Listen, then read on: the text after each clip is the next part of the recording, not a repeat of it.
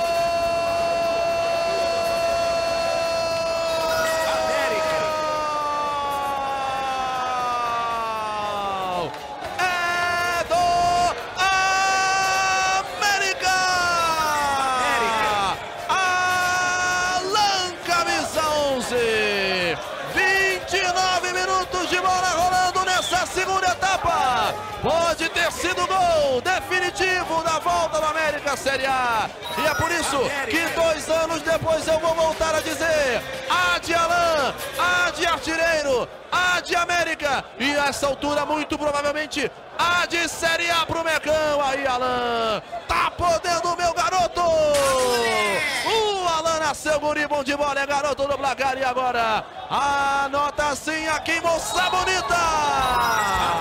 Agora dois! Sim, começando agora, direto dos estúdios Carlos Henrique Raposo, mais um episódio do podcast do Armário da Bola. Mais um episódio da nossa série sobre futebol carioca. Dessa vez, nos reunimos aqui para trazer, para fazer uma das coisas que a gente mais gosta, que é ouvir história. Vamos conversar, ouvir história nesse caso, porque a gente não vai ter nenhuma história para contar, a gente vai só ouvir.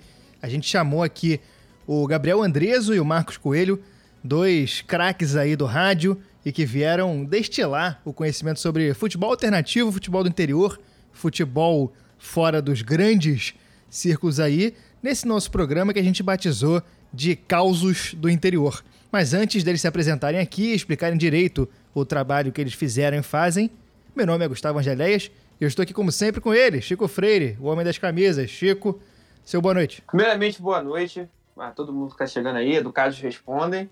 É, como a gente está aqui para falar com dois grandes craques do rádio, né? Dois caras que a gente admira e que vão falar para a gente de um, de um jeito muito diferente, de quem viveu grande história profissionalmente e que vai fazer o que a gente mais gosta de, de fazer, que é contar, é compartilhar com a nossa audiência. Estamos aqui hoje com o Marcos Coelho, amigo muito querido, muito querido, a gente trabalhou junto numa época muito legal lá no Flamengo. E Gabriel, Gabriel, assim, é a primeira vez que a gente está trocando uma ideia diretamente, mas é um cara que eu acompanho muito tempo no, nas redes sociais. Tava até comentando com ele que desde a época do Orkut, cara, a gente fazia parte da mesma comunidade no, no Orkut, eu via direto ele comentando lá da, das aventuras. E vai ser muito legal. Vamos, vamos para dentro, vamos, vamos escutar, vamos, vamos, vamos prestar atenção na aula que vamos ter com esses dois cracassos hoje. É um prazer, uma alegria imensa receber esses, esses, essa dupla aqui no Armário da Bola hoje. Nós estamos em todas as redes sociais, procura a gente lá como Armário da Bola, Facebook, Instagram e Twitter, a gente está interagindo com o pessoal lá. Estamos muito ocupados, então tem sido menos frequente a nossa aparição lá, mas segue a gente, dá essa moral, retuita a gente, compartilha no Facebook, no Instagram, em tudo quanto é lugar, que a gente precisa disso para manter esse projeto. E o que é esse projeto, Chico? Explica o que é o Armário da Bola. Armário da Bola é o nosso, nosso, nosso projeto de estimação, né? Nossa, nossa criatura, onde a gente começou como blog, virou podcast, hoje em dia é mais podcast do que blog. A gente começou falando das camisas de futebol da nossa coleção, hoje em dia a gente já fala de futebol de forma geral.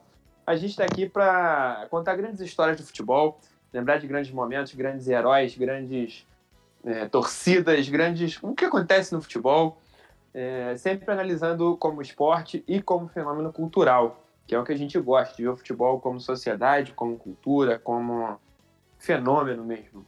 E a rede social você já falou, né? Então é isso. Chama ela. Chama ela? Chama. Chega aí, chega aí, chega aí, chega aí. Ô Vinheta, chega aí. Eu sou obrigado a falar que esse programa aqui tá uma porra. Vidro de vidro? Sabia não? Não, não, não sei o que São aconteceu. Luís do Maranhão! Esses negros maravilhosos que saem tabelando, tocando. Antes da gente partir para as histórias propriamente ditas, vou pedir para o Gabriel e para o Marcos se apresentarem para massa ouvinte aí do Armário da Bola. É, você, eu queria que vocês contassem de onde vocês adquiriram experiência e conhecimento profissional é, desse, desse, tipo de futebol, do futebol interior. A gente sabe que muito do que vocês fizeram é, é foi no Fute Rio, mas queria saber se vocês têm é, algo importante antes do Fute Rio para comentar ou se antes era só questão de torcedor mesmo. Gabriel, pode começar. Bem-vindo ao Armário da Bola, a gente agradece sua participação. Obrigado, Gustavo. Obrigado a você, ao Chico. Prazer estar aqui com vocês conversando, falando sobre todos esses assuntos ainda mais ao lado do Marquinho, que é um companheiro já de longa data, de muitos anos, que eu tive a chance de conhecer, até antes de, de realmente ter contato com ele, né? É até meio curioso. Eu comecei a trabalhar com o Marquinho antes de, de, de, de, falar com ele, de ter, um, de ter uma relação até de amizade que a gente começou a cultivar depois, porque a gente trabalhou junto no Lance, no Diário Lance, em 2011, e depois a gente foi se encontrar no Fute Rio e na Transamérica. Então, imagina o quanto de história que, que a gente já não tem aí junto lado a lado, especialmente acompanhando esses clubes. Mas enfim, é prazer estar com vocês hoje conversando sobre, sobre isso. É muito legal contar essas histórias. Eu fiquei muito feliz quando o Chico me chamou, me convidou e está sendo uma alegria poder estar aqui hoje falando sobre isso. Bom, é, falando resumidamente um pouco sobre como começou essa, essa loucura, de certa maneira, né? Porque você acompanhar o futebol de menor investimento do Rio, você tem que né? Tem que ter um pouquinho de, de loucura, de certa maneira, né? Dessa rotina toda, essas histórias que a gente vai contar, o pessoal vai entender depois. Bom, primeiro não podia ser diferente. O Chico citou aí a situação do, do Orkut, que é, é, foi uma fonte de, de informação lá, lá no começo, né? E lá na Futebol Alternativo eu tive a possibilidade de, de me encantar por esse mundo dos times pequenos, das histórias, de uma realidade paralela, né? Completamente diferente do futebol de grande porte que a gente está acostumado a ver, já era assim há mais de 10 anos atrás. E foi o que me fez meter as caras. Em 2009 eu fiz um blog chamado, até pouco original o nome, Futebol Carioca Alternativo. Esse blog inclusive está no ar até hoje. Não está atualizado há 10 anos, mas foi a primeira oportunidade que eu tive de trabalhar ou de gerar um material, gerar um conteúdo, né? E indo de maluco nos jogos, indo, não, não era imprensa, eu era estudante de jornalismo na época, né? Tava no segundo ano da faculdade e, e, já ia, já fazia as coisas, fazia ficha de jogo, fazia resumo da rodada, abria o site da federação, catava tudo nas súmulas, enfim. Isso, inclusive, anos depois me ajudou muito, porque eu gosto de fazer estatísticas e tal, e ali é um dos únicos lugares, ou o único lugar que consigo encontrar qualquer referência a jogos já tão antigos, né? Então ali começou, mas é, eu já estava na faculdade, eu tinha vontade de ser jornalista esportivo, de ser narrador esportivo especificamente, mas abraçando, abraçando tudo isso, né, abrangendo tudo isso, de maneira que eu pudesse realmente estar tá, tá nesse meio e o futebol dos pequenos aqui do Rio se tornou uma paixão para mim, já de, de muito tempo, já de mais de uma década, e assim foi. O primeiro lugar que eu trabalhei por conta justamente dessa é, dessa, dessa relação, dessa rede de pessoas que eu conheci nesse meio, galera do Orkut, galera é, de fora, né, que eu conhecia nos estádios, foi onde foi como eu consegui meu primeiro emprego. Eu trabalhei lá no América, né? Eu era, eu fui locutor do estádio Julite Coutinho e aquele foi o primeiro lugar que eu trabalhei remunerado, né? Isso em 2010. Depois eu passei, como eu disse, pelo Diário Lance, fiquei lá dois anos.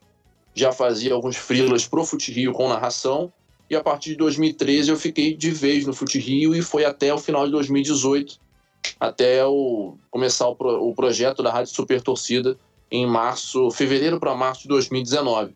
Mas eu posso dizer que a minha formação, respondendo aí a tua pergunta, Gustavo, foi realmente de ir, de levantar a bunda da cadeira e ir lá para ver as coisas, porque eu sabia que não ia ter informação, não ia ter, eu não ia saciar a minha curiosidade do que, que era esse universo se eu ficasse aqui sentado onde eu estou agora dentro do meu quarto. Eu ia ter que ir lá, eu ia ter que ver, que buscar, que ver, que ouvir, que escutar, que sentir, ia ter que fazer parte daquilo de certa maneira. Hoje eu, modéstia à parte, eu me considero parte desse universo, mas eu só poderia fazer parte estando lá, observando as coisas, conversando, ouvindo as pessoas, estudando, lendo, aprendendo, enfim. É, tem muita história nesses, nesses clubes, nesses jogos, nesse meio que a gente não faz ideia. E quando a gente passa a entender o quanto que tem, é que a gente se dá conta o quanto que aquilo é importante, não só para as pessoas que trabalham ali, mas é, que é pouco valorizado e deveria ser mais valorizado. Então foi assim que começou e para mim é uma paixão incrível e é, é, é aquilo que a gente considera que nasceu para fazer, sabe? De, de acompanhar isso e aos poucos você vai aprendendo, você vai se moldando a fazer isso do jeito, não sei se é o mais correto, mas o jeito que você considera que é o mais digno para contar essas histórias à altura. Eu acho que tem histórias nesse meio que você tem que estar à altura de contar. E algumas delas eu vou contar aqui, outras nem tanto. Outras são tão incríveis que a gente fica até meio assim de contar, porque acha que o cara não vai acreditar, fica parecendo história de pescador. Mas tem umas que realmente são, são, são fortes, são impactantes e são importantes. Só que, é claro, a grande mídia não dá espaço para isso. E aí a gente entende que a gente tem uma responsabilidade muito maior por conta disso. Sem dúvida. É, Marcos, você hoje está na grande Rádio Tupi. Conta aí pra gente como é que você chegou até aí. Primeiramente, Gustavo, Chico, Gabriel Andres, meu parceiro de longas jornadas aí. Pelo menos 100 jornadas ao lado desse cara, por baixo, assim, muito por baixo mesmo. É, falar um pouco da minha história no jornalismo até esbarra na do Gabriel, ele mencionou aí, acho que dessa trajetória que ele falou, pelo menos 50%, 60% eu estava no bolo. Eu comecei lá no Diário Lance, realmente fazendo uma editoria, era um jornal à parte que existia, que era só falando do Flamengo.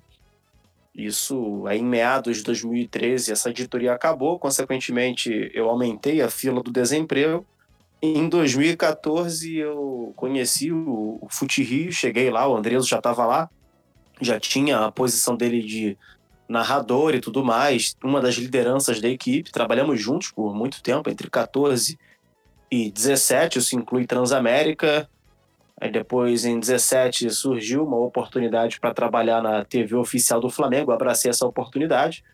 Fiquei lá por meio ano, depois eu saí e hoje eu tô aqui na Rádio Tupi, cheguei aqui na Copa do Mundo de 2018, muito por um acaso também, foi uma circunstância da vida, uma pessoa que estaria na equipe sofreu um, um problema de saúde às vésperas da Copa do Mundo, eu fui chamado e tô aqui até agora contando minhas histórias. E o, o, que o Gabriel falou é bem verdade, no que diz respeito a, a presenciar as histórias. Eu, quando mais novo, qualquer pessoa apaixonada sabe o que, que é um América, o que, que é um Bangu, o que, que é um Madureira, um Olaria, só que nós temos a curiosidade de vivenciar isso de perto, né? conseguir enxergar de perto como é a rotina de um clube desse. E o que chama atenção, até vamos falar melhor daqui a pouco, é a acessibilidade que você tem nesses lugares. É muito mais fácil você conversar com o presidente cara a cara, você fica amigo do camisa 10, com o craque do time, assim, com uma facilidade muito grande. Mas é, é isso. É um prazer muito grande estar aqui falando com vocês. Principalmente, não tô. Pô, que isso, longe disso, querer hierarquizar aqui quem é mais ou menos importante, mas qualquer coisa que o Gabriel Andrés esteja participando, e, pô, eu tô participando também, é muita honra, cara, porque se hoje eu estou trilhando um caminho, pô, devo muito a esse cara. Ele sabe também o que, que ele representa para mim. Já transmitimos jogo com telefone celular da arquibancada, um calor do diabo, a gente chupando picolé de limão.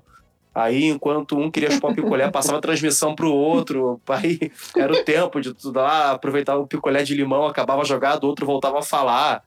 Isso sem contar os causos também no interior do estado, as viagens malucas pelos jogos importantes do Fute Rio. Como não lembrar, Gabriel Andreso, daquela saga América, Portuguesa e Americano no Carioca de 2015, uhum. aquele triangular. Nossa, foram muitas viagens para Campos. Mas é isso, só pra vocês terem uma ideia aí que não. A gente já narrou jogo sem luz. Tem um vídeo épico que a gente tem que achar depois, hein, Andreso? Vamos procurar, vamos procurar, porque realmente essa história aí do picolé já pode ser até a primeira. Já vou até. É. É, é, tem foto, tá registrado isso aí. É, pois é, isso aí tem foto, tem vídeo. Isso aí, cara, foi num. Foi moça bonita. Imagine, quem é do Rio vai saber. Você imagina, moça bonita, verão, fevereiro, calor infernal, nenhuma nuvem no céu. É 4 horas da tarde. Bangu e Madureira. Só de falar Bangu e Madureira e moça bonita, eu já fico com calor. Você imagina estar tá lá no dia. E aí, irmão, o que, que aconteceu? Lá em Moça Bonita tem a cabine né, de imprensa. Antigamente era aberta, só que hoje ela é fechada. Só que, claro, tem um ar-condicionado, tem dois lá fortes e tal. Aí você entra lá, parece que está em Friburgo. Tranquilo. Só que nesse dia não sei por que faltou luz. Não estava, obviamente, o tempo não era ruim e tal. Não sei o que, que houve. Não sei se explodiu o transformador, se deu sobrecarga lá na, na, na chave geral, alguma coisa. Mas faltou luz. E aí, drama. Porque além da gente não conseguir fazer a transmissão, ligar a mesa, porque por mais que a gente tenha computador sendo web rádio, a mesa liga na, na tomada, na eletricidade. Então, você até consegue fazer a transmissão, mas vai falar como? Vai pegar o, notebook e ficar com ele enorme na frente da tua cara, falando na beira do microfone, que é um buraquinho pequenininho, cabe só uma agulha? Então a gente tinha que dar um jeito. Por sorte, tinha gente na redação, na época do Fute Rio, que cobriu a gente, era até o Breno, o Breno Monsef, que hoje trabalha na Rádio 94, é, pendurou a gente no telefone e a gente foi fazendo a transmissão falando no telefone sem retorno nenhum. E éramos quatro pessoas, éramos eu, Marquinho, Renan Mafra e Léo Pinheiro, ia ter dois repórteres no campo. E a gente teve que ficar literalmente no, na social de Moça Bonita, que é logo abaixo das cabines, lotado, tudo cheio, e as outras equipes também. Até teve mais uma outra rádio que, que ficou do nosso lado fazendo a mesma coisa, mas o resto ficou a ver navios, porque é o pessoal de rádio mesmo, de dial, que não tinha essa. É, não, ou não teve essa ideia, ou não parou para ter, não contava com esse tipo de situação que realmente poderia acontecer, mas era incomum. E aí a gente foi safo o suficiente para, na hora, ter essa ideia. E tá em vídeo. Tô eu narrando, passando a bola pro Marquinhos. Aí vai, toma água. Aí passa pro Renan e pro Léo. E todo mundo tinha que ficar juntinho, porque na social a gente não ouvia, obviamente, vinheta nem nada, mas a gente tinha que se ouvir para saber o que, que tava falando. E aí ficou os quatro juntinhos assim, com o microfone, com o telefone na frente, falando, falando, narrando o jogo, não sei o quê, tentando falar de uma maneira que não pareça tão. que não fique tão estourado o som. Enfim, foram 90 minutos de literalmente de muita emoção, mas a gente conseguiu narrar bem esse jogo. Acho que terminou 1 a 1 se eu não me engano, ou 2 a 2 uma coisa assim. E, e, essa aí é uma das histórias memoráveis que eu tenho com, com o Marquinhos. Tem muitas outras, mas essa aí eu acho que é uma delas. E, repito, se não fosse se não fosse por a gente botar a cara e, e decidir fazer esse tipo, correr atrás desse tipo de coisa, a gente não teria tantas histórias legais para contar. Não, a gente vai, a gente vai dedicar quase um, quase um programa inteiro a esses perrengues, porque isso é o que dá graça, é isso que dá emoção, é isso que, que faz a gente lembrar das coisas, né?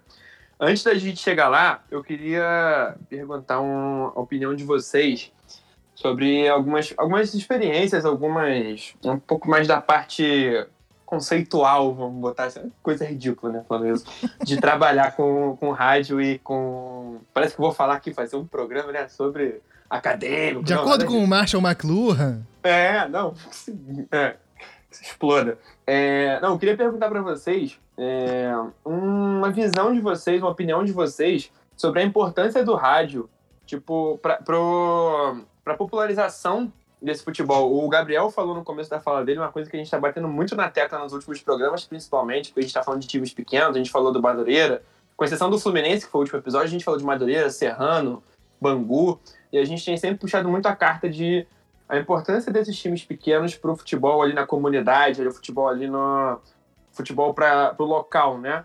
Então, eu queria perguntar a opinião de vocês sobre a importância do rádio, a importância da penetração do rádio, né? Que é um veículo muito popular, um veículo muito. muito com muita penetração, com muita capilaridade. E a importância do rádio para esses clubes, né? E como que isso se mistura? O rádio, ele tem uma particularidade, até uma vantagem em relação à TV, o streaming, qualquer outra coisa, que você consegue fazer qualquer coisa dentro da sua casa ouvindo uma transmissão de rádio, porque a transmissão do rádio ela tem uma riqueza de detalhes que, assim, na TV não tem. Você está vendo, então o narrador ele não é obrigado a falar tudo. Ele menciona uma coisa ou outra, mas aquela riqueza de detalhes, o estado do gramado, o cheiro que está à beira do campo, se está muito quente, se está muito frio, na TV nem sempre falam isso. No rádio o tempo todo. O ouvinte de rádio ele sabe até a cor do uniforme que o time dele tá porque é basicamente uma regra. Você explica para o ouvinte em qual gol o time dele está defendendo. Por exemplo, eu estou aqui na em Moça Bonita, o Bangu começa defendendo o gol à direita da cabine do armário da bola, que é o gol da Praça Guilherme da Silveira, também é o gol da estação de trem. Então o cara ele já mentaliza ali, ele não precisa fazer nada, ele pode continuar varrendo a casa dele, dando a corrida ou então lavando a louça. E, e aí o, o rádio, o jogo, ele penetra na casa desse camarada e ele consegue sentir realmente o, o que é o jogo e o que é a sensação.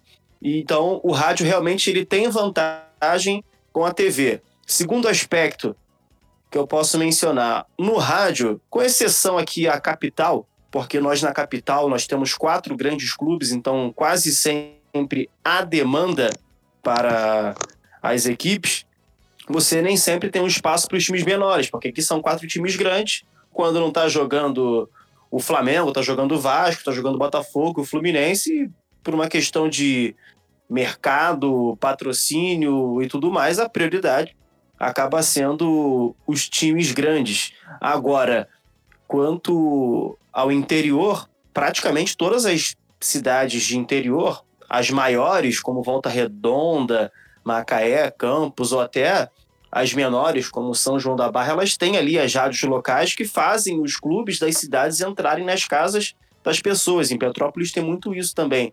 Então o rádio acaba sendo uma forma de o torcedor do Friburguense, por exemplo, conhecer o, o, dia a dia lá em Nova Friburgo do Friburguense.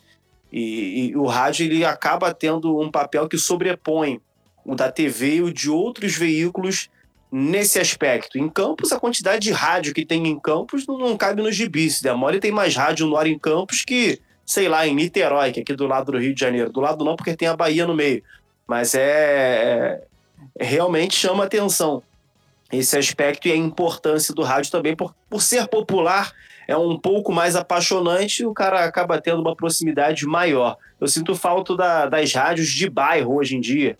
Talvez se tivesse uma rádio local em Olaria, Bom Sucesso, que falasse especificamente, talvez até tenha, e eu não tenho conhecimento, mas isso faz a diferença e no interior do estado nós encontramos com mais facilidade essa identificação do rádio com os clubes locais do que aqui no Rio de Janeiro, muito por causa do fator que foi mencionado aqui anteriormente.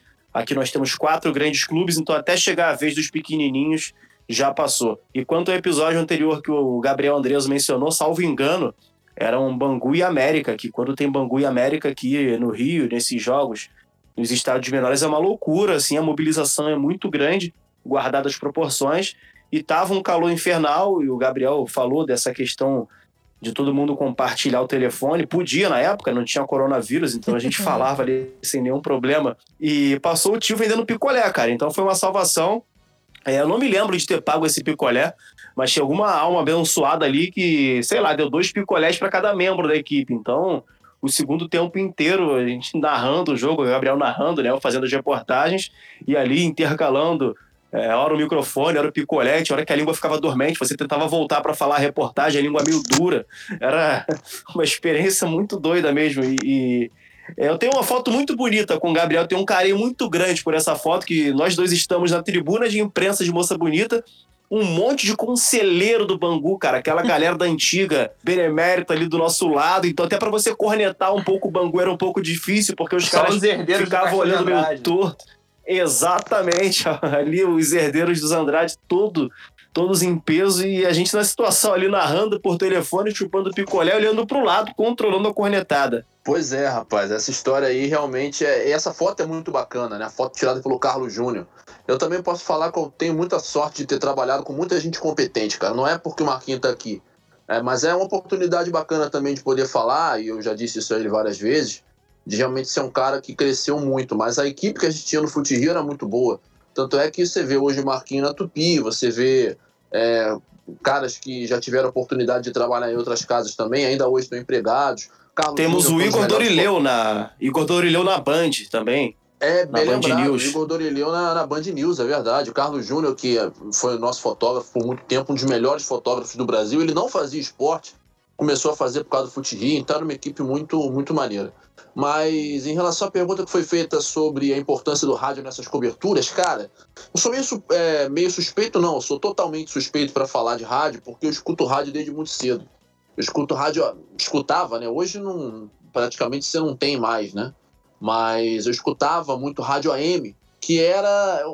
Hoje a gente ouve tudo no FM por conta da, da transição e da facilidade. Hoje em dia, rádio AM você tem muito mais dificuldade de escutar por causa do, das antenas de celular e tudo mais. Então a interferência é muito maior. Então realmente a transição para o FM acabou sendo, vamos dizer, a salvação para muitas rádios, para muitas rádios não fecharem. Só que muitas outras fecharam do mesmo jeito. Mas eu ouvia muito rádio AM porque era, e ainda hoje é, é, as que ficaram, faz um trabalho informativo.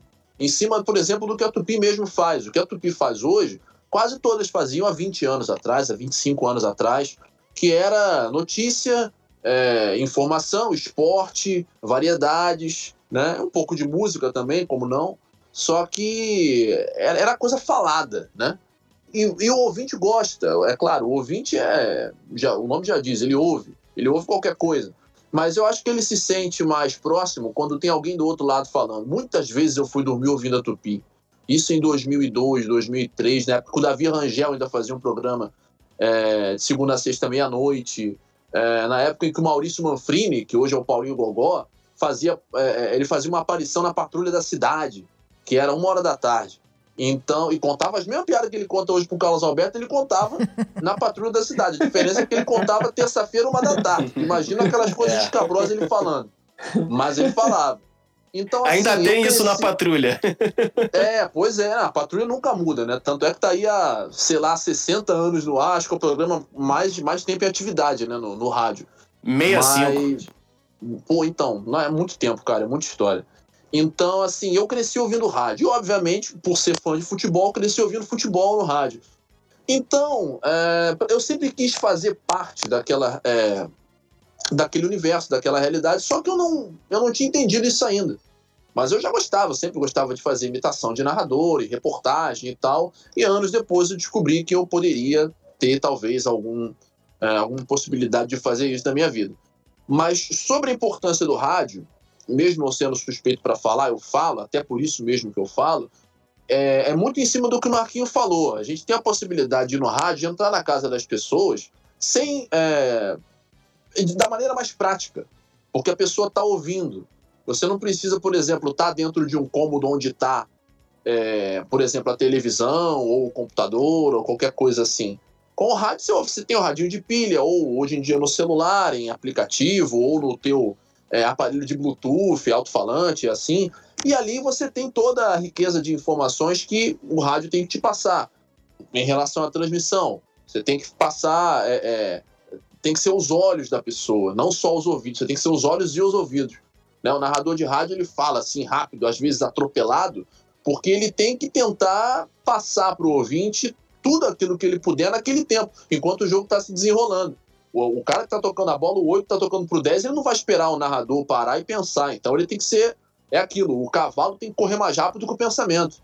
Então é um ritmo muito acelerado, mas ao mesmo tempo, você podendo fazer isso de uma maneira que seja clara, você realmente você passa a ser não só os ouvidos, mas os olhos da pessoa. Porque aí ela imagina, moça bonita, como disse o Marquinho, moça bonita, ah, gol à direita, é realmente é o gol ali da estação, o gol do outro lado. Se o cara tiver o costume de ir no estádio, de conhecer, se não tiver, ele fica imaginando como é que é. Isso ajuda também, de certa maneira, a criar uma. É, sei lá, para quem não conhece, despertar aquela curiosidade. Caramba, o gol da linha do trem, como é que será? Aí o cara às vezes vai no estádio e fala: Ah, então é esse gol aqui que eu escuto na narração.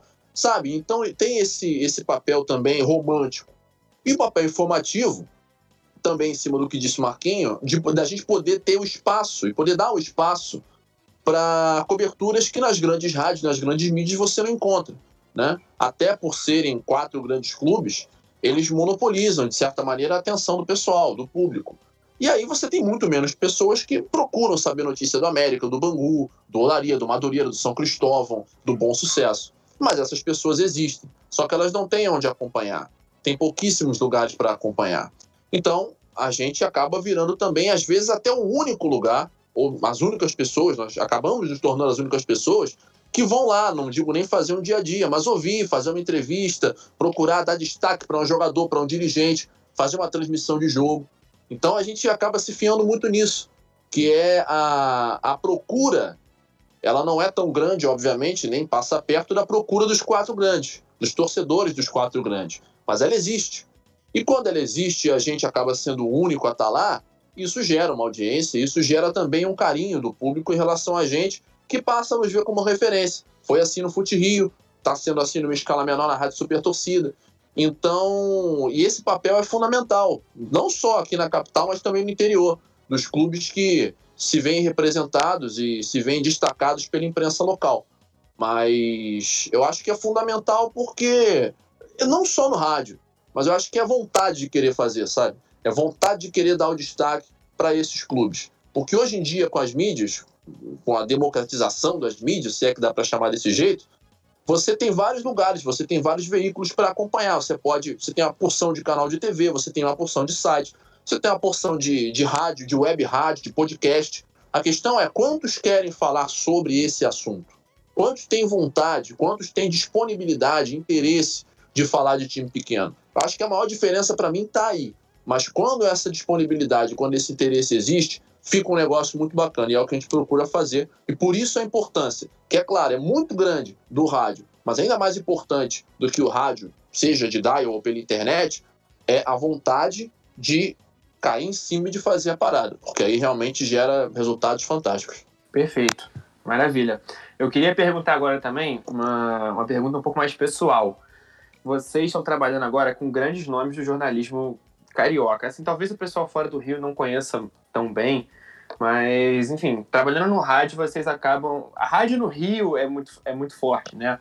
E a gente tem nomes que marcam narrações inesquecíveis na cultura de qualquer torcedor carioca, independente do, do time que, que a pessoa torça. Todo mundo no Rio conhece uma narração do Garotinho, do Apolinho, é, enfim, Gerson Canhotinha, que o Marcos estava falando aqui agora com a gente, Theo, Aranha, a gente tem muitos nomes que trabalham na rádio carioca e vocês acabam dividindo espaço com essas pessoas. Como que é viver isso? Como que é essa, essa sensação de conhecer também, não, acaba não só tendo o, a experiência de, de, de, conhecer os ídolos de dentro de campo, né, na, na, na, ali na entrevista, ali numa coletiva, no dia a dia, mas conhecer esses caras também que a gente via e que a gente conhece tão, é, do outro lado, né, do rádio.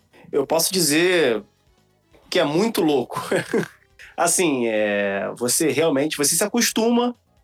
Por exemplo, o Gerson Cantinha de Ouro não tem o mesmo cargo que eu, obviamente, por questões óbvias também. Ele é comentarista, tem um gol numa final de Copa do Mundo, eu sou um repórter setorista. Mas ele é meu colega de empresa, ele é meu colega de trabalho. E é muito louco, às vezes, você está na redação, você começa a conversar com ele sobre outros assuntos, dia a dia, Brasil, mundo afora e tudo mais, cultura, política. Aí você encara com normalidade, porque você acaba abstraindo, daqui a pouco daquele estalo, você, cara, eu tô conversando com o Gerson Canhotinha de Ouro. Esse cara aqui, ele tem gol em final de Copa do Mundo. Quantas pessoas estão vivas que tem gol marcado em final de Copa do Mundo? Aí você vai ali, recebe uma ligação, ou manda, recebe uma correntinha do WhatsApp, você vai ver o garotinho te mandando uma coisa engraçada. O cara, o José Carlos Araújo, o cara narra a Copa do Mundo desde 1974. Mas, ao mesmo tempo, você age ali com normalidade por dois aspectos. Primeiro, porque você não, não quer ser um bobalhão na frente do cara, quer ficar tietando e tudo mais. E você acaba, às vezes, acostumando. Só que isso acontece muito comigo em dias de clássico. Você vai, encara um Maracanã lotado, aquela transmissão que tem quatro horas de duração, até mais. A jornada abre oito da noite, a bola só rola nove e meia, e a gente fica no ar até meia-noite e meia repercutindo. Aí você olha assim, os números no YouTube, inacreditáveis. Aí depois você vai olhar a escalação, tá lá. Narração, José Carlos Araújo, comentários, Apolinho Washington Rodrigues nas reportagens, Wagner Menezes, Gilson, Ricardo e Marcos Coelho. Fica, caraca, o que, que eu tô fazendo aqui, cara? Eu até costumo brincar com esses caras aqui, assim, eles me tratam muito bem, total liberdade. É, eu costumo dizer para eles que eu sou tipo o Vampeta da Copa de 2002, sabe? É? Eu tô no bolo ali, e se eu tiver que dar uma cambalhota na rampa pra, pra, pra marcar, ó, eu tava lá, eu vou dar a cambalhota, cara. Porque, pô, é, isso aqui é a nata, né? Não tô falando isso aqui, não tô falando da Tupi, mas isso aqui que eu falo é o rádio como um todo. Na Transamérica, quando eu trabalhei com o Andreso, tínhamos equipes também similares, a própria Rádio Globo também tem uma equipe muito forte. Você saindo do Rio de Janeiro, a Gaúcha, a Itatiaia, são emissoras que têm ali um time muito forte. E eu hoje tenho 29 anos. Para muitas coisas, eu posso estar velho, só que para falar no rádio é, se eu tivesse assim, que fazer uma conversão, 29 anos no rádio é como se você tivesse 15 anos na vida normal. Porque o, ouvinte de rádio, o rádio tradicional, ele já é um cara tradicional, é um cara mais velho, é um cara que tem alguns costumes. Como, por exemplo, você volta aquele aspecto que falamos, ah, o gol à direita é o gol da linha de trem à estação Guilherme da Silveira. Aí aquele ouvinte mais antigo ele vai lembrar, pô, foi nesse gol que aquele goleiro do Serrano, lá em 86, bateu o sol no rosto dele e tomou um frango. Ou seja, esse gol aqui é mais difícil para agarrar. O ouvinte de rádio ele tem essa coisa particular. Você fala que o Fluminense está jogando com a camisa tricolor, mas o calção é grenal. O cara vai lembrar, caramba, cara, naquele jogo lá em 93, Fluminense Atlético Paranaense teve aquela pancadaria, era o calção grenal. Então, o ouvinte do rádio ele tem mais essas simpatias que propriamente da TV. E aí você agrega com. Isso é, assim, entre aspas, é coisa de velho, né? Você ter essas lembranças e tal, essas comparações. Aí você chega num veículo tradicional, você dá de frente com esses caras. É, você tem que ter muito pé no chão para não, não deslumbrar assim e deixar subir a cabeça, achar que você tá no mesmo patamar que eles. E aí eu até volto que eu falei, eu tô no mesmo time que eles, mas eu sou só o Vampeta. Tá ali, tá o Ronaldinho Gaúcho, tá o Ronaldo, o Rivaldo, o Roberto Carlos, o Cafu. Eu sou o Vampeta. Na hora da foto, eu peço até para aparecerem os 22, que aí eu apareço lá também, quebro o protocolo. Outro dia até apareci no jornal por causa disso. E se for campeão, eu dou até cambalhota na, na rampa. Mas é, é, brincadeiras à parte, é muito bacana você compartilhar experiências e dividir espaço com esses camaradas. Ô Marquinhos, com todo respeito, não mete essa, cara. Começou o programa, eu até te mando o um print nesse momento. Virei pro Gustavo e falei aqui, hoje vai ser lindo. Aí, os moleques, hoje vai ser muito foda. Os dois são, são, são demais. Eu e você somos o Vitor Valdez e o Puyol observando Chave Iniesta em campo. Falei pro, pro aqui. Para com isso. Que é isso, não cara. essa modéstia, não. É. Olha, se, se for Chave Iniesta, eu sou Chave, porque o Marquinho pela careca tá mais pra Iniesta. É, já... o Barcelona... Eu já tô calvo. É bem isso, eu comecei a ficar calvo com 21 anos, fui precoce em tudo. Pois é, cara, tem muita. Isso que o Marquinhos falou é muito real. É tipo, eu, é, eu comecei em web rádio, assim como, como o Marquinhos, só que é, a gente chegou no Dial na mesma época. Foi na época da Transamérica, porque é, a gente passou a fazer parte da equipe de esporte da Transamérica, todo o pessoal do Fute Rio passou a fazer parte. Isso foi início de 2015. E eu me lembro da minha primeira transmissão na Transamérica. É, não foi uma transmissão é, com o Zé Carlos Araújo narrando, mas eu estava lá. Era, era no mesmo dia, era um domingo, era, sei lá, Cabo Friense Flamengo, 4 horas, e eu ia fazer o jogo do Botafogo às 6 e meia. Era uma coisa dessas. E para mim era muito louco eu passar assim na frente do estúdio para pegar uma água lá na geladeira e tal, e eu ver o Zé Carlos Araújo narrando e eu escutar aquela voz, eu ouvir a voz dele sem ser aquela voz do rádio, com aquele brilho, aquele eco, né? Que a gente remete diretamente e pensa até que é uma coisa é, de outra dimensão, né? De tão distante que é da nossa realidade. Pelo menos eu vi assim por muito tempo. Então, quando eu pensava e penso nisso, eu realmente me sinto muito privilegiado de ter podido estar ao lado deles, de ter participado de programas junto com o Gilson Ricardo. Gilson Ricardo tem chamado meu nome várias vezes em transmissões, em programas, enfim. É, a mesma coisa, o Gerson também tive a chance de, de trabalhar ao lado. E vários outros caras. Eu conto aqui uma, uma passagem que, para mim, o maior choque de realidade não foi nem esse, porque para isso, vamos dizer que eu me preparei. Eu pensei, putz, hoje o garotinho vai estar tá lá, o Gerson vai estar tá lá, tá, vou ficar na compostura, na disciplina e vou ficar tranquilo. E tanto é que o Marquinhos sabe, eu era um dos que menos falava assim de, de chegar, de puxar um assunto e tal. Eu me sentia mais em casa com, com os nossos, vamos dizer assim, com o Vitor, com o Léo, que já era o pessoal Renan, pessoal que já era de longa data, mais da nossa idade, então era a patota era mais ou menos essa. E o próprio Marcos. Mas assim, eu acho que o primeiro choque de realidade que eu tive mesmo foi quando eu fui fazer reportagem em campo pela primeira vez, que foi no Engenhão, no Newton Santos. E ali você vê todos os repórteres. E eu conhecia todos eles de ouvido.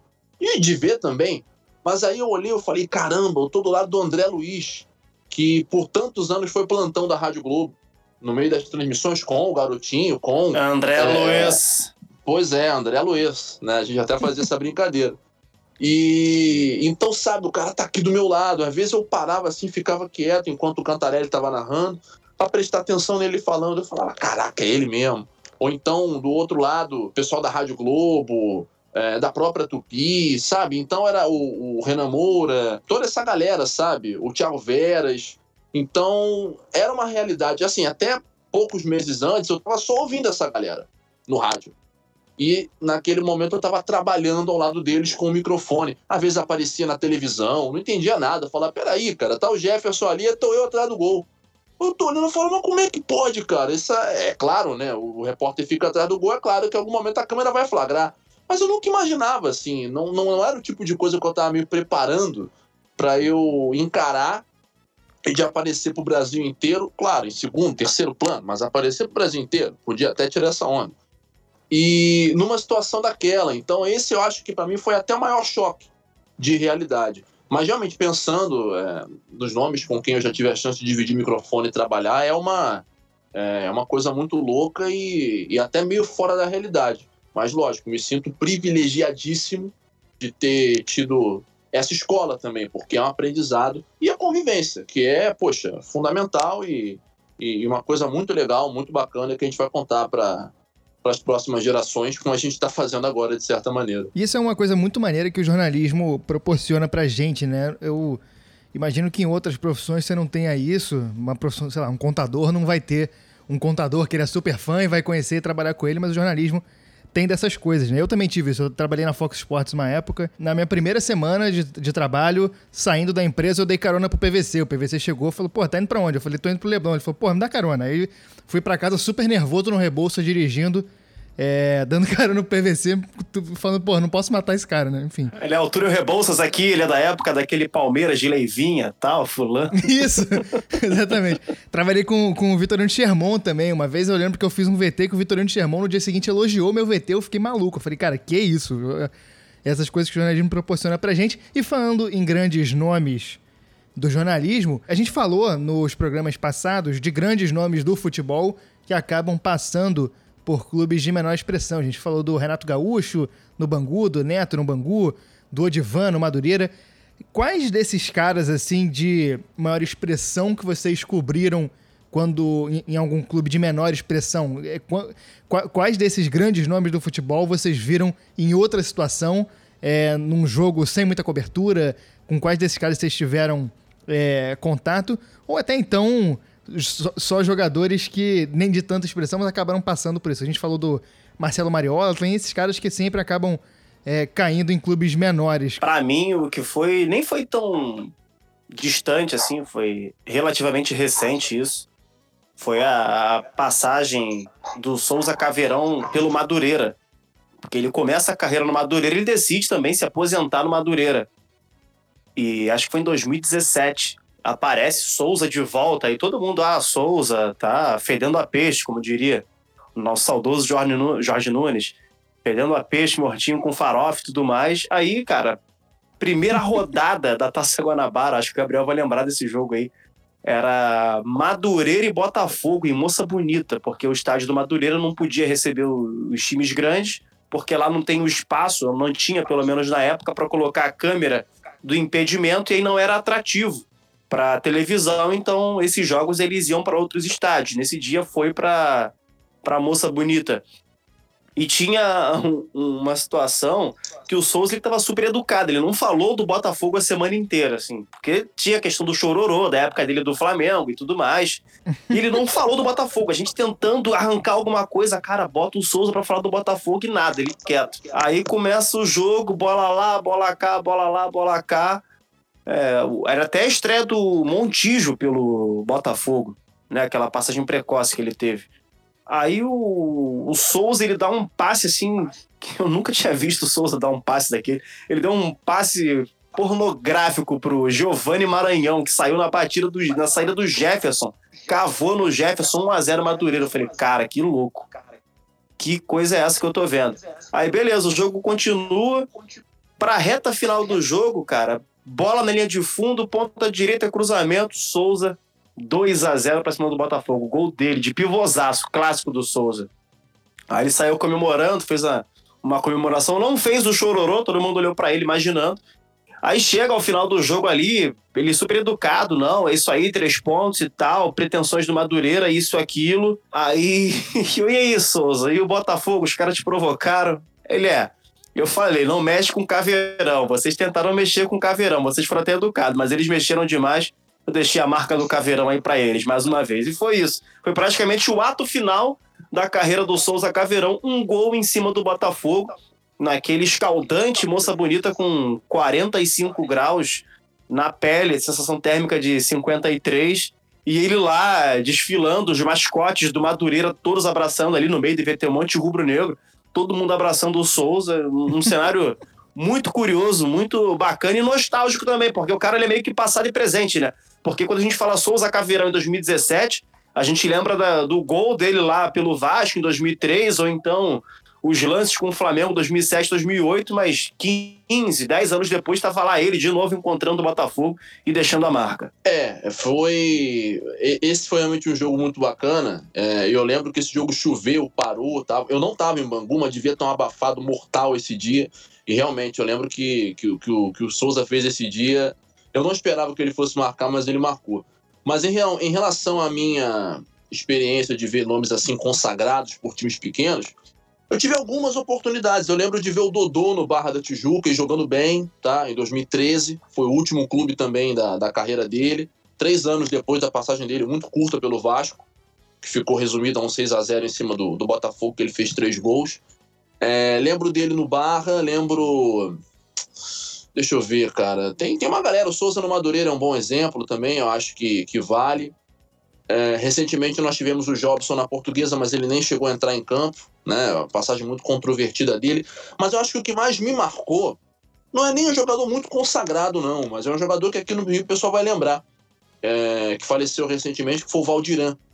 Valdirano Vasco da Gama em 2000. É, ah, Valdirano Vasco em 2006, ele foi uma grande sensação, né? Ele vinha do CRB, se eu não me engano. Era um jogador muito habilidoso, já tinha. É, já era um jogador problemático fora de campo, mas era muito habilidoso. Fez um grande campeonato carioca, vinha fazendo uma ótima Copa do Brasil, mas é, ficou suspenso da final contra o Flamengo. O Vasco perdeu, foi derrotado. É, e, e, era um jogador, chegou até a ser cotado no Lyon na época. Você imagina, né? O Valdiran jogando do lado do Juninho Pernambucano no Lyon. Juninho, Valdiran e Fred. Isso chegou a ser sondado na época, não sei até que ponto é verdade. Mas ele viveu realmente um momento, uma fase muito boa. E pouco tempo depois ele foi parar no bom sucesso. E por um acaso, um dia eu fui ver um jogo da segunda isso em 2010, é, que era, bom, se eu não me engano, era Bom Sucesso em Angra dos Reis.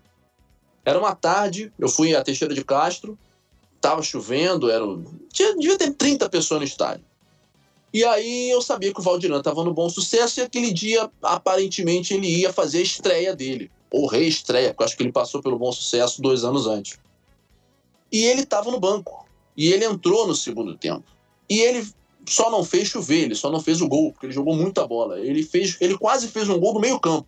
Primeira bola que ele tocou no jogo, ele entrou, sei lá, com 20 do segundo tempo. Primeira bola que ele tocou no jogo, aquela jogadinha clássica dele, né? Pegar a bola e cortar para a perna direita e chutar. Só que ele fez isso na linha do, do círculo central. Ele cortou um cara e pum, deu um pombo sem asa. A bola pá, lá no travessão e não entrou por muito pouco. Ia ser um gol assim, literalmente o gol que o Pelé tentou e não fez. E eu falei, caramba, Valdiran, né, cara? E, e por mais que fosse um jogador que tivesse problemas nos grandes clubes ou não tivesse se firmado nos grandes clubes, ainda era um nível, um degrau bem acima é, dentro de uma segunda divisão de Carioca. Então isso também é muito legal de você ver. Por exemplo, o Léo Rocha, que o pessoal deve se lembrar, é, o homem da cavadinha no 13 Botafogo da Copa do Brasil, que o Jefferson ficou parado no meio do gol e pegou e saiu provocando o Léo Rocha. O Léo Rocha é um ótimo jogador, só que não teve realmente também muitas oportunidades em grandes clubes. E eu pude acompanhar ele durante dois anos no América, e algumas das melhores atuações individuais, não digo nem melhores atuações individuais, mas a classe na hora de jogar, o toque refinado, o estilo, você vê, eu senti algo parecido com o que eu vi vendo o Valdiran jogando no Bom Sucesso, que é o cara tá realmente um nível acima, tá? Saber que ali não é bem o lugar dele, com respeito aos clubes, mas ali não é o lugar dele, ali é uma coisa realmente à frente, é uma coisa além, né? E, e, e foi a chance que eu tive de, de ver alguns desses caras que eu já tinha visto em grandes clubes ou em clubes importantes do futebol nacional, mas fazendo parte daquela realidade ali de, de time pequeno do Rio e que é até um pouco difícil de acreditar que, que aconteceu e que eu tive a chance de ver. Mas foram momentos realmente muito legais. A gente tá chegando aqui no final do nosso programa, tá acabando o nosso tempo que a gente costuma ter de programa aqui, que a gente costuma. Eu queria fazer um protesto. Eu queria fazer um protesto, porque se deixasse, a gente ficava aqui 5 horas, ficava até 2022. É, vamos fazer a parte 2, vamos fazer a parte Não, 2. Ai, pilho muito. É bom, exatamente. É bom que tem muita história pra contar, a gente consegue fazer uma parte 2 disso, mas a gente queria agradecer demais a presença de vocês dois e eu vou pedir pra vocês se despedirem com uma última pergunta. Queria saber de vocês qual dos estádios off-circuit, fora do Maracanã, Engenhão, São Januário, qual desses estádios aqui do Rio de Janeiro vocês têm mais carinho, qual vocês gostam mais? É, Andreso, por favor, obrigado pela presença. Opa, obrigado. Eu que agradeço o carinho de vocês aí. Poxa, vocês são.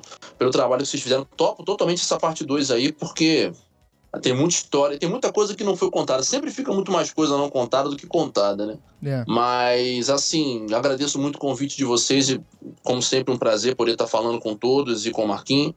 Mas, assim, o estádio que eu mais, que eu mais gosto, assim, dos times menores, eu já fui a quase todos. Aqui no Rio, acho que eu já fui a todos. No interior, tem alguns que eu não fui. Mas aquele que eu mais tenho carinho é, são dois, na verdade. Teixeira de Castro, em bom sucesso, e a Figueira de Melo, em São Cristóvão, né? Porque também foram... São estádios que são mais próximos da minha casa, e quando eu ia, quando eu não era ainda jornalista, quando ele era estudante, fazia os jogos assim de, de maluco no blog, eu pegava o ônibus, ia para Bom Sucesso ou ia para São Cristóvão, que sempre tinha um jogo ou do Bom Sucesso ou do São Cristóvão e eles jogavam lá. E são estádios assim bem acanhados, bem pequenininhos, mas você entra lá, você é, é como uma viagem no tempo. Porque a Figueira de Melo, ela é de 1913. Então é o estádio mais antigo ainda a ser utilizado aqui no Rio de Janeiro, embora não receba jogos oficiais já há algum tempo. E a Teixeira de Castro, se eu não me engano, ela foi erguida nos anos 20. Ela, obviamente, foi alterada, teve reformas aqui e ali, mas é um estádio também quase centenário. Leônidas da Silva jogou ali naquele campo. É basicamente isso que é o mais importante. Então, você por aí tem uma ideia do que, que representa isso, do tamanho disso, da representatividade disso, né? É, então, quando você vai nesses estádios, é como você se transportar para 1930, 1940. Você imaginar do momento em que aqueles clubes eram mais relevantes e levavam grandes públicos aos seus estádios.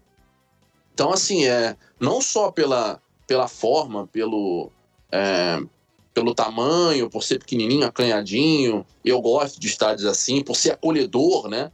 De, de você estar ali, de você estar fazendo parte daquilo, é, também tem um, um aspecto histórico que é muito legal e que me faz é, pensar muito sobre isso e ter um carinho especial com esses estádios. Eu gosto de todos, não tem um estádio assim que eu não goste. Gosto da Rua Bariri, do Olaria, gosto do Aniceto Moscoso, do Madureira, gosto de Moça Bonita, gosto do Giulite Coutinho, que foi o estádio que eu mais narrei jogo na minha vida, lá no América, lá em Edson Passos, inclusive onde eu já tive a chance de trabalhar um tempo.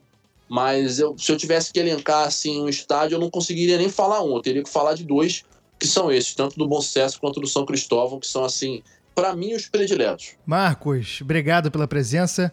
Passo a bola pra você. Eu que agradeço, cara. E a gente precisa fazer um episódio aí falando só desses estádios aí, porque o Gabriel mencionou dois estádios e aqui no Rio, historicamente falando, a gente tem a cultura de dar aos estádios os nomes das ruas.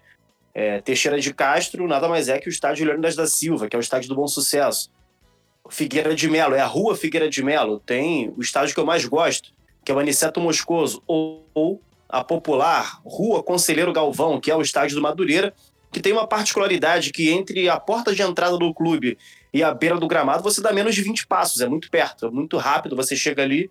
E o que eu gosto do estádio do Madureira é que você tá lá no meio de um jogo, muitas vezes um jogo para 200, 300 espectadores no meio do caos. Enquanto isso, 4 horas da tarde de uma quarta-feira, Madureira pegando fogo, muita gente andando ali, aquele comércio lícito e ilícito rolando do lado de fora, e o ponto mais calmo do bairro acaba sendo dentro do estádio. É muito louco. Isso sem contar as vezes que testemunhas tiveram que abaixar durante os partidos porque o, o caldo engrossou no Morro da Serrinha. Então, tem algumas situações realmente que chamam a atenção. Eu tenho um sentimento muito bacana com o estádio Aniceto Moscoso, que é o do Madureira. Eu gosto muito também do Luso Brasileiro, só que se eu tivesse que escolher um, seria o estádio Aniceto Moscoso. Isso aí, cara, É assunto, foi assunto do meu TCC, da minha monografia, os estádios do Rio de Janeiro. Só nessa brincadeira, para fazer aqui meu toque final, os estádios com nome de rua, São Januário, por exemplo, é a Rua São Januário. Rua das Laranjeiras, é o estádio das Laranjeiras.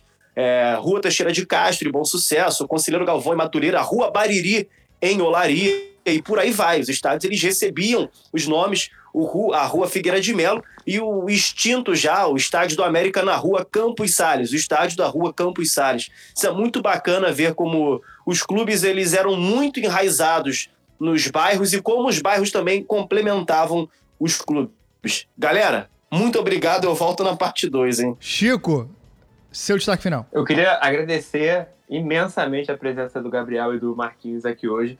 Eu queria, primeiramente, mandar um, um, aquele vai tomar no cu esperto pro tempo, porque passou. Bicho, a gente piscou, eram sete horas agora, bicho. Alô, Cronos. Uh, é, alô você, Cronos. Alô você que estabeleceu que a Terra gira nessa velocidade ao redor do Sol. É, fica aqui a crítica. Uh, a gente tinha várias coisas outras para perguntar aqui na nossa pauta que não deu tempo aqui, infelizmente. A gente, mesmo assim, conseguiu fazer um, um papo muito, muito, muito legal, muito rico de, de ideias, de opiniões, de histórias. A gente vai fazer essa parte 2 com certeza. Uh, parte 2 vai ser focada só nos perrengues.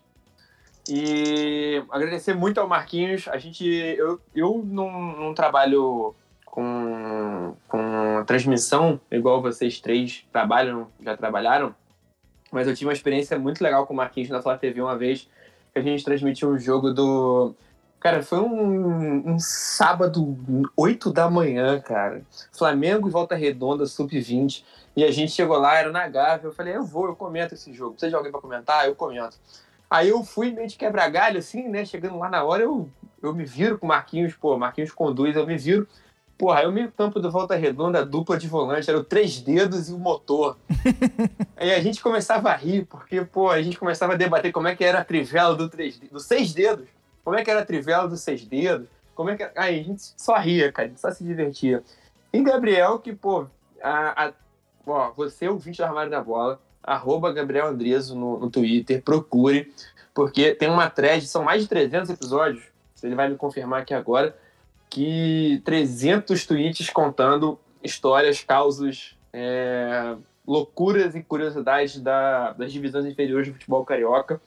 É, um são quase 300, não, não chega a 300 não, mas vai chegar em breve, porque eu tenho é. que puxar as coisas pela memória de lembrar, às vezes vem uma situação, falar, ah, vou botar isso lá.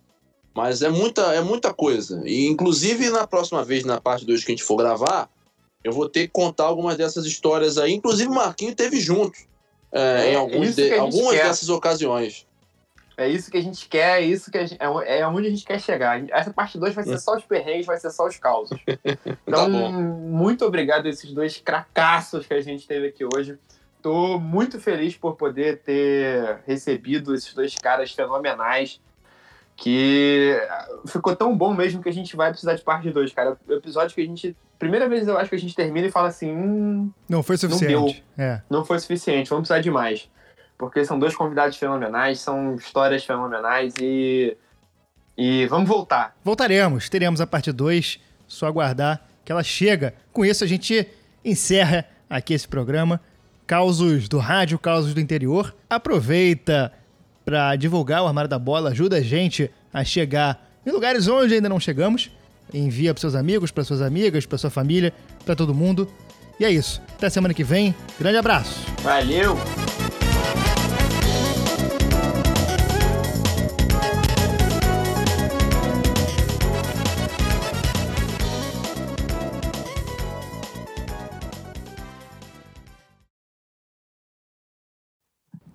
Marquinhos, oh. quer, peraí, quer se liberar aí, Marquinhos? Eu só vou encerrar o programa agora. Preciso, urgente, Vai cara. lá, irmão. Brigadão, tamo junto. Beijo, beijo, beijo. Valeu. Beijo.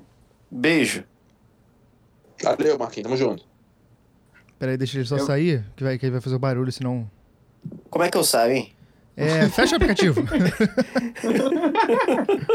Tô igual o, o Silvio Luiz aqui. Sendo... Se tu apertar em geral. Tecnologia. Se tu apertar em geral, vai aparecer um telefonezinho com X, aí tu desliga. ah, pô. Aperta no xizinho na janela, pô. Cara, eu vou reiniciar meu telefone daqui a pouco.